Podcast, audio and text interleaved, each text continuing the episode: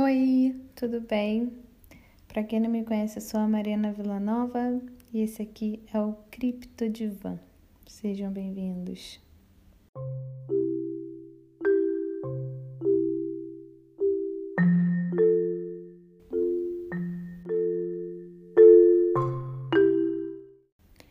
Bom, no episódio de hoje eu quero falar com vocês sobre saúde emocional, de uma forma geral, assim.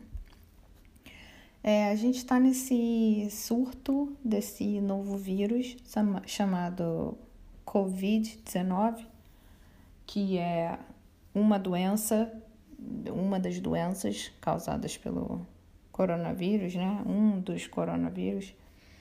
E muitas coisas vêm à nossa cabeça nessas épocas de desespero geral, e dessa vez é um desespero diferente, né? Porque não é só em um país, não está concentrado só em um lugar. A gente não olha para um lugar só e sente pena daquelas pessoas e sente a dor daquelas pessoas. É uma coisa que está se espalhando pelo mundo inteiro.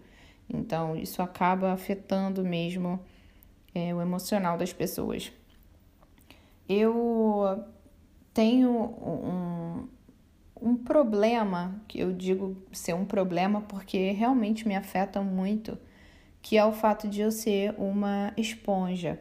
Infelizmente, eu sou aquela pessoa que é mais fácil eu absorver os problemas das outras pessoas e me sentir extremamente prejudicada, é, ficar é, extremamente prejudicada é, devido aos problemas das outras pessoas do que aquela pessoa que levanta o astral da outra, né?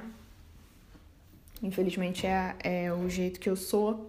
Eu aprendi a tratar esse lado meu com mais carinho, até porque eu sou uma pessoa que tem uma grande empatia pelo outro. Eu sinto muito a dor do outro e eu acabo me envolvendo demais com o problema alheio. E por isso como eu aprendi que eu sou assim, eu acabo tentando me proteger, proteger a minha mente, proteger o meu corpo, proteger as pessoas que estão em volta de mim, é, de duas formas. A primeira forma talvez seja a melhor alternativa, que é me afastando das notícias ruins, me afastando das redes sociais, me afastando das das coisas que realmente eu sei que vão me colocar para baixo, daquelas preocupações que vão me deixar para baixo. E a outra forma, talvez não tão saudável, eu acabo me isolando. Para proteger as outras pessoas que estão ao meu redor, eu acabo me isolando. Isso acontece muito em relação a mim e ao meu namorado, por exemplo. Se eu tiver numa semana ruim, numa semana que eu esteja muito ansiosa, muito preocupada, é, sabe, muito noiada com a situação geral, assim, que tá acontecendo no, no momento, eu acabo preferindo não vê-lo tanto, porque eu sei que eu vou passar aquele, aquela minha ansiedade para ele e que dificilmente eu vou conseguir sair daquela vibe se eu não for sozinha, sabe? Me resguardando, me colocando numa posição de reflexão, de meditação, para passar por aquela tempestade ali. Quem sofre com ansiedade sabe do que eu tô falando. Às vezes, é, a melhor maneira é se isolar. Mesmo não sendo tão saudável quanto parece, às vezes a melhor maneira é se isolar. É proteger as outras pessoas de nós mesmos, né? Então, assim, é, falando também sobre saúde emocional e saindo um pouco dessa questão da ansiedade, do fato de ser esponja, né, das emoções alheias e tudo mais, é, o que, que a gente pode fazer também para melhorar a nossa saúde emocional? É uma coisa muito, muito, é uma, uma questão de autoconhecimento muito grande. Eu venho trabalhando diariamente nisso, cada, cada dia eu aprendo mais Muitas vezes coisas que eu já sei, eu esqueço, e aí vem alguma pessoa iluminada e me relembra daquilo que eu já sei, ou me ensina uma coisa nova. Os amigos é, fazem muito isso por nós, né? Graças a Deus eu tenho ótimos amigos que fazem isso por mim. E é muito importante a gente saber o que a gente pode tolerar das pessoas. É muito importante a gente saber colocar limites nas nossas relações com as outras pessoas, para que a gente possa se proteger. Essa é uma questão de conhecimento de si mesmo e uma questão também de uma coisa que é muito chato de, de ter que admitir, mas é o tal do egoísmo. É aquele egoísmo que ele é necessário para que a gente proteja a nossa saúde mental e a nossa saúde física.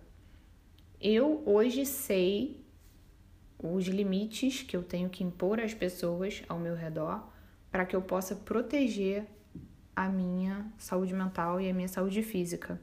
E a saúde mental e a saúde física elas estão interligadas de uma maneira muito mais profunda do que muita gente possa imaginar. Eu entendi hoje que se a minha cabeça não estiver bem, eu começo a agir de formas assim bem tudo que eu faço, tudo que eu faço acaba é, contribuindo para que a situação fique ainda pior se eu não cuidar daquilo ali. Eu lembro que eu estava me mudando de um apartamento para o outro, era uma situação assim de transição profunda na minha vida naquele momento ali e era uma mudança muito grande. E eu estava tão assustada, porque era a primeira vez que eu estava fazendo aquilo e tudo mais, que aquilo eu comecei a sentir muita dor nos rins, muita dor nos rins. E aí eu fui ao médico, fiz exame, e era uma, eu comecei a tomar remédio, um remédio super forte. Eu sou super chata com questão a remédio porque eu não gosto. Eu acho que o remédio ele foi, não foi feito para curar, né? Ele é um paliativo. Ele foi feito para mascarar aquela dor ali, mas ele vai ferrar muitas outras partes do teu corpo. Então eu sou super contra remédio. Mas eu tinha que tomar porque eu tava sentindo muita dor e eu não tava podendo fazer as minhas atividades diárias assim, sabe? E eu sou uma pessoa que eu pesquiso muito. Então, é, entre as idas e vindas ao médico, entre os exames que eu fiz, que todos deram negativo para problema renal, para pedra nos rins, para qualquer outro tipo de coisa que eu poderia ter no meu corpo, eu pesquisei muito. E eu sou muito de ir pro YouTube, sabe? E daí eu fui pro YouTube e achei um vídeo de uma menina que eu nem gosto muito dela, sabe? Nem gosto porque ela fala muita coisa que não tem nada a ver comigo. Não é porque eu não gosto da pessoa que ela é, porque eu, a gente não tem. Eu não tenho tipo de, nenhum tipo de interesse nos assuntos que ela fala. Mas eu tava vendo esse vídeo dela e olha que engraçado, né? Como que são as coisas. Às vezes a gente julga aquela pessoa ali, julga mal a pessoa, fala mal e pensa assim, ai, garota chata, ai, o canal dela não tem nada a ver, ai, ela fala isso e aquilo. Foi justo no vídeo dela que eu assisti que ela falou uma coisa que abriu os meus olhos. Ela comentou que se você tem problema de pedra nos rins ou dor nos rins, alguma coisa do tipo, você tem que é, pesquisar, olhar para sua vida naquele momento e pensar se você tem alguma sensação de fracasso. E naquele momento de transição ali na minha vida, eu tava é, ganhando muita coisa legal, sabe? Muita coisa boa estava acontecendo na minha vida. Mas como eu gostava muito do, do lugar que eu estava morando e tal, como eu sentia aquela liberdade, né, de morar sozinha e tal. E como eu me sentia muito bem naquele meu, em paz ali naquele meu, na zona de conforto que eu estava, eu fui fazendo a minha mudança com coragem, mas enquanto eu empacotava as coisas, eu sentia tanta dor que eu não conseguia nem ficar em pé, nem me apoiar na minha perna, sabe? Tava sentindo muita dor. E dentro de mim, ali no meu subconsciente, era realmente uma sensação de fracasso que eu tava sentindo, porque eu sentia que naquele momento ali eu tava abrindo mão da minha liberdade de alguma forma. E depois que eu fui perceber isso, e depois aconteceu a mudança, e aí eu comecei uma outra fase da minha vida, e eu parei de sentir as dores. Eu fui gradativamente parando de usar o meu remédio. Era até um supositório fortíssimo, fortíssimo. E eu fui parando, eu tinha que tomar três doses ao dia, eu fui tomando duas, uma tinha dia que eu tomava, tinha dia que eu não tomava, e de repente a dor sumiu. Quem já teve pedra nos rins, eu já ouvi muito dizer, porque na minha família tem vários casos, as pessoas dizem: quando você elimina pela urina, você sabe que eliminou, porque dói muito. Eu digo para vocês uma coisa: eu bebi água igual uma louca nessa época. Eu bebia água com gotinhas de limão, porque foi a dica que me deram, que era bom e tal. Mas eu não senti nenhum tipo de eliminação de cálculo, hum, de cálculo renal. Então, assim, eu acho que eu não tinha nada. Até porque nos exames que eu fiz, é, estavam procurando sangue na minha urina para ver se tinha alguma pedra tentando né, ser expelida ali pela urina. E eu não tinha sangue na urina, não tinha nenhum tipo de como é que eu posso dizer, nenhum tipo de hum, indícios de que eu tinha realmente um problema renal. Então é aquela coisa, o psicológico, ele mexe completamente com a tua saúde física. Então se você não estiver bem dentro da sua cabeça, você não vai estar bem no seu corpo.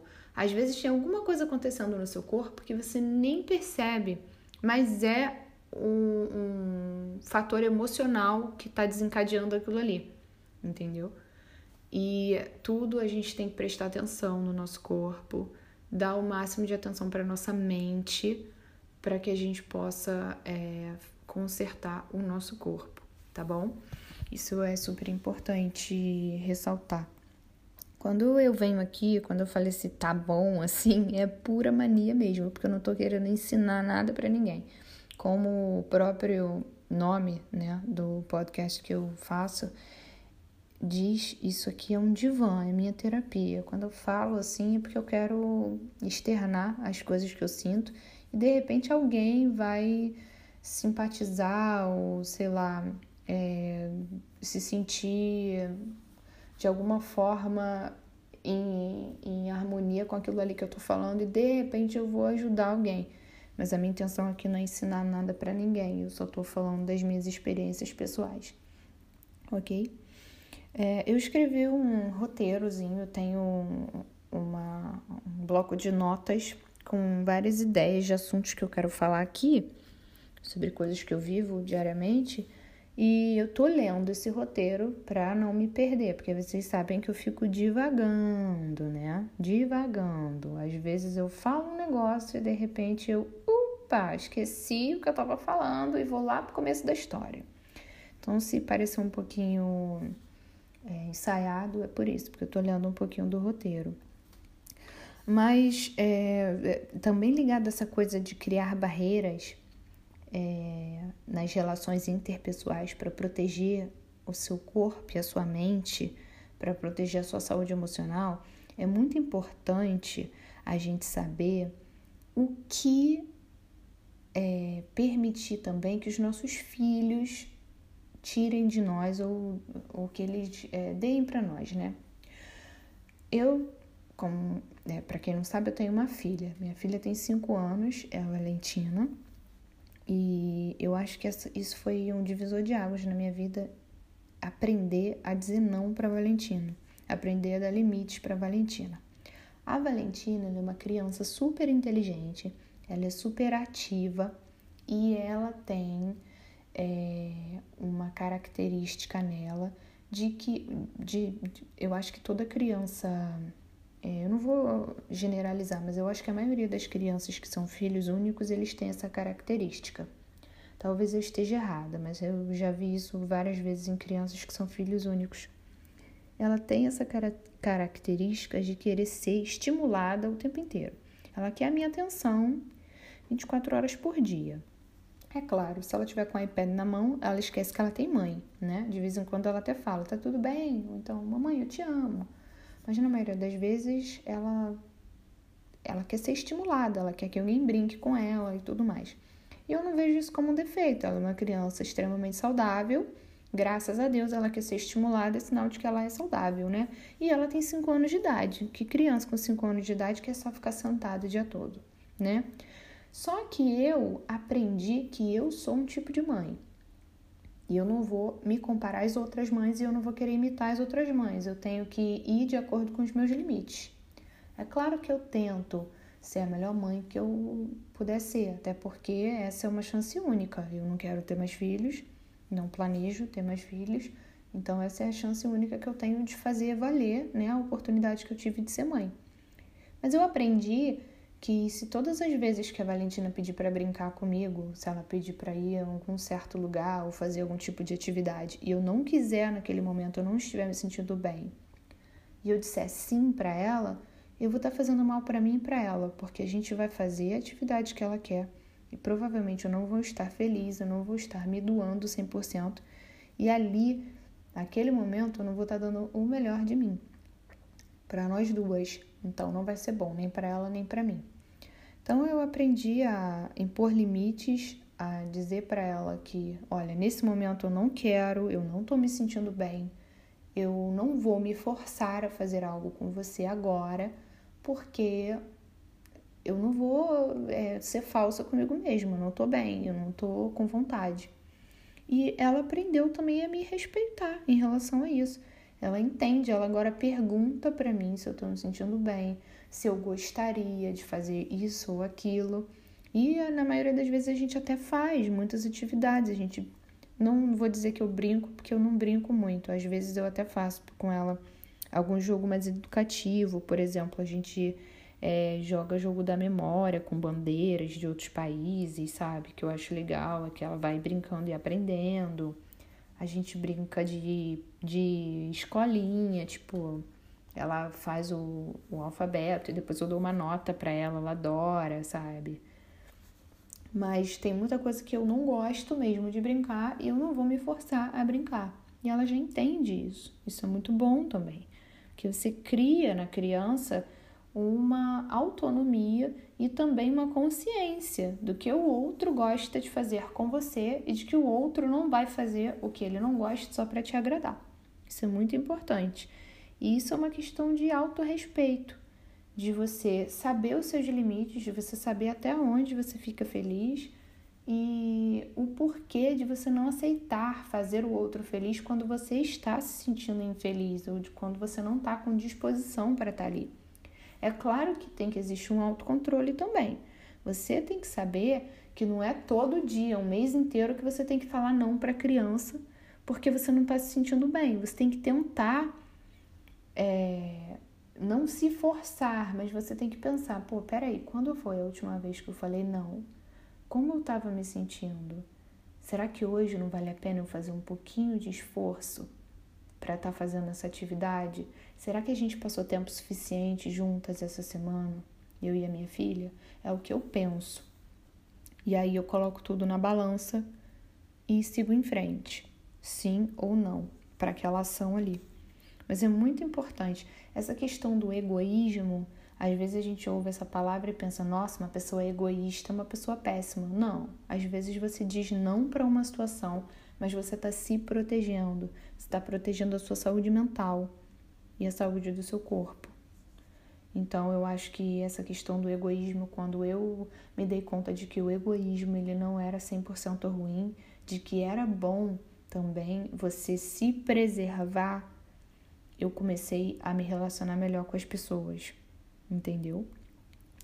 É, eu também tenho uma, uma questão agora que sai um pouco dessa dessa coisa do, do egoísmo que está escrito aqui no, no roteiro, que eu queria ressaltar também.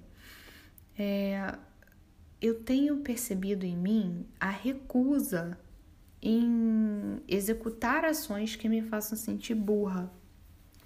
Por exemplo, no dia a dia mesmo, eu vou abrir um pacote de um negócio. Se eu ver que eu estou fazendo de uma forma preguiçosa, quando eu poderia fazer de uma maneira mais efetiva, eu me sinto burra. Eu falo, cara, por que eu tô fazendo isso? Peraí, deixa a preguiça de lado, deixa eu fazer a coisa certa.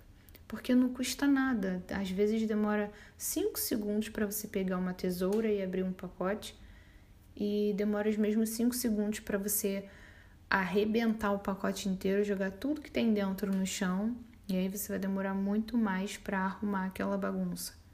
Então eu percebi que isso estava é, me deixando ultimamente um pouco assim. Eu, eu peguei, tomei essa consciência, sabe? De que eu não posso fazer qualquer coisa. Eu tenho que fazer o melhor que eu puder naquele momento ali. Não é porque eu tô com preguiça que eu vou fazer de qualquer jeito. Eu tenho tentado muito me policiar nesses últimos tempos em relação a isso. É, em relação ao, ao Covid-19, esse vírus da família do coronavírus, eu acabei tomando uma decisão momentânea, eu acredito que momentânea para minha vida, que foi desistir um pouco das redes sociais. Eu não tenho mais Facebook, eu criei uma conta há pouco tempo atrás com o nome da Valentina, porque eu estava procurando apartamento e tudo mais, e aqui onde eu moro era mais fácil encontrar de maneira informal pelo Facebook, então eu tive que baixar o aplicativo. Mas eu não estava adicionando pessoas e nada, eu aceitei todos os pedidos de parentes, de amigos de amigos, assim, para não ser mal educada, mas eu não postava nada, eu não postava foto, eu não ficava olhando o perfil de ninguém. A única coisa que estava acontecendo era que quando eu não tinha bosta nenhuma para fazer, eu pegava, abria o aplicativo e ficava passando o dedo na tela com aquele, sabe, nada para fazer, eu vou ficar aqui olhando o feed do, do Facebook. E aí simplesmente eu consegui meu apartamento, tô aqui, graças a Deus, morando muito bem. E eu falei, para quê, né? Para que que eu vou continuar com o aplicativo? Eu não deletei a conta. Eu ainda tenho o Messenger é, linkado na mesma conta, mas eu não tenho mais o aplicativo no meu telefone e não faço questão, porque tudo que estava aparecendo para mim era pessoas, é, eram pessoas mandando indireta para outras, piada, receita de comida e coisas assim relacionadas à guerra, relacionadas a notícias ruins, relacionadas a assuntos que não me interessam, coisas completamente fora do, do meu interesse que não estavam me agregando nada na vida. Então eu simplesmente apaguei o aplicativo do, do Facebook do telefone. A mesma coisa eu fiz com o Instagram. Eu quero fazer um episódio é, especial em relação ao Instagram, o que vem acontecendo comigo e o Instagram de uns tempos para cá. Mas eu resolvi também deletar o aplicativo do Instagram do meu telefone, porque eu não posto mais fotos. Já tem mais de um ano, se não me engano, que eu não posto foto. Mais de um ano, ou quase um ano, sei lá, que eu não posto foto. Eu postava muito no Stories, mas aí, graças a Deus, tem aquela coisa agora de melhores amigos. Tinha até as pessoas selecionadas que podiam ver algumas coisas e outras que não, né? E aí eu postava para os melhores amigos e também porque a Valentina é muito engraçada, muito inteligente, eu gosto de filmar ela e eu uso o Instagram como um álbum, né? Eu colocava tudo ali nos destaques e deixava como um álbum. Mas aí, como eu só seguia pessoas e as pessoas que me seguiam não viam muita coisa, viam só o que eu postava nos stories, né? Porque eu não postava foto, eu ficava muito muito fixada ali no feed. E aí, o que, que eu tinha no meu feed? Eu tinha algumas páginas que agregavam, muitas páginas de piada e bobeira, é, muitas páginas de pessoas que só eram bonitas, mas viviam de aparência ou viviam de Facetune ou de aplicativos que faziam a pessoa parecer perfeita, linda, maravilhosa. Ou é, eu seguia tipo receita, loja de roupa, coisas que me faziam consumir cada vez mais.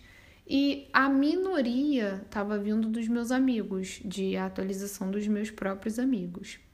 Porque não vinha muita atualização mesmo de fotos dos amigos e tudo mais. E muita coisa também relacionada a essa pandemia, né? Que eu acho que já pode ser chamada de pandemia. Então eu percebi que o Instagram também não estava agregando nada na minha vida. E aí eu decidi que ia deletar. Vem muitas é, atualizações para mim de coisas sobre o coronavírus no YouTube também. Mas o YouTube é uma questão de escolha, né? Você pode estar tá ali vendo aquelas atualizações e você pode escolher. Você pode escolher buscar só.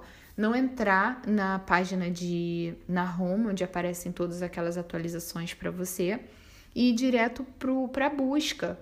Você não precisa entrar e ficar na home e ver aquelas notícias. Você pode escolher o que você vai ver. E aí eu é, não deletei o aplicativo do, do YouTube do telefone e vejo ainda na televisão, mas eu escolhi é, sair um pouco dessa vida online, né? E entrar na bolha, o que protege muito a minha cabeça. Eu ainda vejo coisas sobre o, o coronavírus, porque eu quero me instruir. Inclusive agora, nesse momento, eu tô eu tô um pouco doente, eu não sei o que eu tenho. Eu fui à Dinamarca há pouco tempo atrás, então eu tive contato com algumas pessoas que pareciam estar gripadas, mas eu não sei o que eu tenho, mas eu tô de boa, assim, tô de boa mesmo, de verdade. Mas eu ouvi falar muita coisa sobre esse vírus. Eu ouvi dizer que tem pessoas que são assintomáticas, que não aparentam estar doentes, mas continuam infectando outras. E esse vírus é uma bomba relógio, né? Ele é assim: eu posso até estar com coronavírus agora e tô super bem porque minha imunidade é alta, graças a Deus eu sou muito saudável. Eu não me derrubo fácil com gripe, com doença, graças a Deus por isso.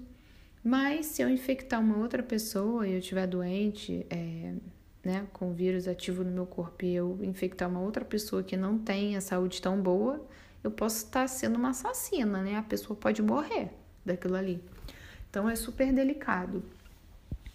Então eu resolvi só é, parar de, de, de ver notícia, de estar tá perto disso, porque me faz muito mal. E aí eu percebi que eu tava meio que. No começo eu tava consciente de que eu não tinha mais o Facebook, eu não tinha mais o Instagram. E aí eu tava, eu recebi até um relatório nesse domingo agora do desempenho de atividade do telefone, né? E eu diminuí, tipo, quatro horas. Eu passei para quatro horas por dia usando o telefone. É coisa pra caramba já, mas antes era tipo. Era tipo 12 horas por dia se deixasse. Porque eu ficava muito tempo com o telefone na mão, só passando o dedo na tela, sem fazer bosta nenhuma de interessante, sem aprender muito, sabe? E aí tudo bem, mas essa semana eu percebi que eu tô pegando muito mais no telefone, porque tem aquele resquício do vício, né, de você estar tá ali com o telefone na mão. Então eu pego muito o telefone, desbloqueio e fico olhando assim os aplicativos e fico vendo se eu tenho alguma notificação. Eu não recebo muito WhatsApp, então não tenho muita notificação no WhatsApp.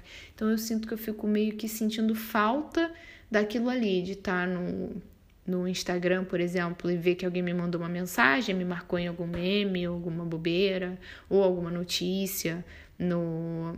no como é que fala? Na mensagem lá privada do Instagram, enfim. Mas é muito engraçado perceber, assim, tomar consciência de como seu corpo tá reagindo, né, a uma nova ação. E eu tô de boa porque eu não postava foto, né? Mas eu acho que para uma pessoa que posta foto, que tá viciado ainda em like, em comentário, deve ser muito mais difícil. Para quem tem uma vida mais ativa nas redes sociais, deve ser muito mais difícil né? Eu tava muito como espectadora nos últimos tempos, nos últimos meses, então para mim ainda tá de boa. Eu não tô com vontade de botar o aplicativo de novo lá, eu não quero. Eu quero mesmo dar um tempo, ficar na bolha, porque aí quanto menos eu souber, mais tranquila eu fico. E eu tenho uma filha para criar, né? Sou só eu e ela, então eu tenho que estar tá bem para poder cuidar da minha filha. É, um último assunto que eu quero falar nesse episódio, que já tá enorme, né? Como sempre, porque eu falo pra caramba, é esse momento de transição coletiva. Eu, de todas as informações que eu obtive sobre o Covid-19, é, muitas falam, relatam que a doença começou por causa de contaminação cruzada entre espécies de animais.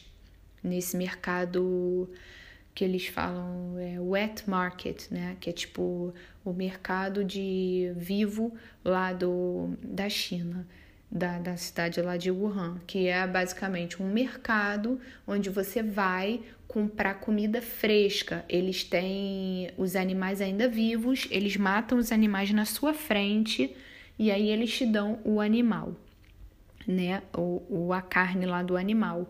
E como os animais eles ficam dentro de gaiolas e são várias espécies de animais juntos no mesmo lugar, cada animal ele tem as suas particularidades e ele tem doenças também.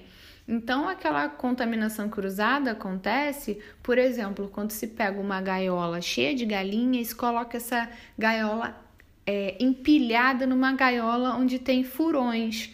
Se aquelas galinhas ali estiverem apenas é, defecando, urinando em cima dos furões, aquilo ali já tem uma, já há uma possibilidade muito grande de contaminação cruzada, de se criar um novo vírus, um vírus desconhecido para nós humanos, para o nosso é, sistema imunológico, né? E aí a situação piora mais ainda quando o vírus ele é transmitido para os humanos. E aí começa o que aconteceu com o Covid-19, né? Eu já ouvi várias teorias sobre esse vírus, que ele foi feito por seres humanos em laboratórios na Califórnia, foi vendido para a China, blá blá blá. Mas a teoria mais forte aí no momento é que ele foi é, realmente ele começou nesse wet market lá na cidade de Wuhan por causa de contaminação cruzada entre espécies de animais, né? E aí vem esse, essa coisa que eu estava falando antes sobre esse momento de transição coletiva. O que acontece? Isso está mudando muito a cabeça das pessoas, né? As pessoas estão vendo que realmente é perigoso esse tipo de prática, esse tipo de dieta onde você come esses animais é, desses mercados, porque tem vários riscos né? Você está consumindo esse tipo de, de carne. E aí tem aquelas pessoas que são mais ignorantes e que pensam: ah, mas se você cozinhar bem a carne, vai ficar tudo bem. Eu ouvi isso de uma pessoa aqui dentro da sala de aula. É, a pessoa falou isso, né? Então, existe quem pense assim.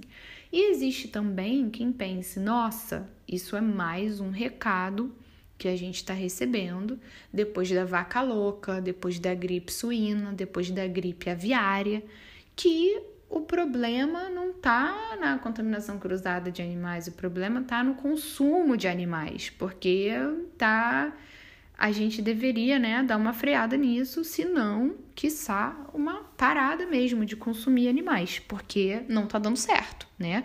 A gente se expõe muito, a gente se arrisca muito consumindo produtos de origem animal. É, olha o que está acontecendo, gente. É o mundo inteiro em alerta. O problema começou na China. A Itália está fechada. Fechada. Ninguém entra, ninguém sai. Porque a epidemia lá tomou proporções absurdas. Sabe? É aquela história. Quem está é, no Japão, sabe? Quem está ali perto até ficar pensando, nossa, vai chegar aqui. Mas aí quem estava na Europa não achava que ia ser tão. a coisa ia ser tão grande em tão pouco tempo. Mas olha aí o que está acontecendo. Então eu acho que é aquela coisa, é, é uma mudança de hábitos, é uma mudança coletiva de pensamento, uma transição que a gente está passando agora e um momento de refletir. Vale mesmo a pena a gente colocar em risco o planeta inteiro por causa da nossa dieta, por causa do nosso ego, por causa do que a gente sente prazer em comer. Não vale mais a pena a gente tentar mudar de hábitos, voltar às nossas origens, comer vegetais, comer cereais, comer o que quer que seja, mas que não venha de animais, para a gente se arriscar menos, para a gente arriscar menos o outro, para a gente arriscar menos a vida do nosso planeta, que é a nossa casa, que é a única casa que a gente conhece no momento, que a gente tem. Será que não vale a pena? Eu acho que vale a pena vocês ouvirem e refletirem um pouco nisso, quem ainda se, se alimenta de produtos de origem animal. Não é fácil mas uma vez que você se compromete com, com isso, você entende a importância que essa decisão tem na sua vida e na vida dos outros, aí a gente percebe que é isso aí que tem que ser feito mesmo, tá bom? Muito, muito, muito obrigada por assistirem, ouvirem. Olha o hábito do YouTube. Muito obrigada por ouvirem. Eu tô percebendo aqui pelo analytics do, do aplicativo que o público de ouvintes cresceu. Eu nem sei de onde vocês são, eu não sei de onde vocês estão me ouvindo, mas eu tô feliz de saber que o público está crescendo, que eu tô alcançando mais pessoas e eu espero muito ouvir, ler a opinião de vocês Então, se você quiser mandar para mim uma sugestão de episódio, uma opinião é, respeitosa de preferência sobre os episódios que eu tenho gravado até hoje, ou os futuros, os que virão, você pode mandar um e-mail para criptodivanpodcast.gmail.com. Tá bom? É isso. Muito obrigada mais uma vez e a gente se vê numa próxima oportunidade. Um beijo, fiquem com Deus.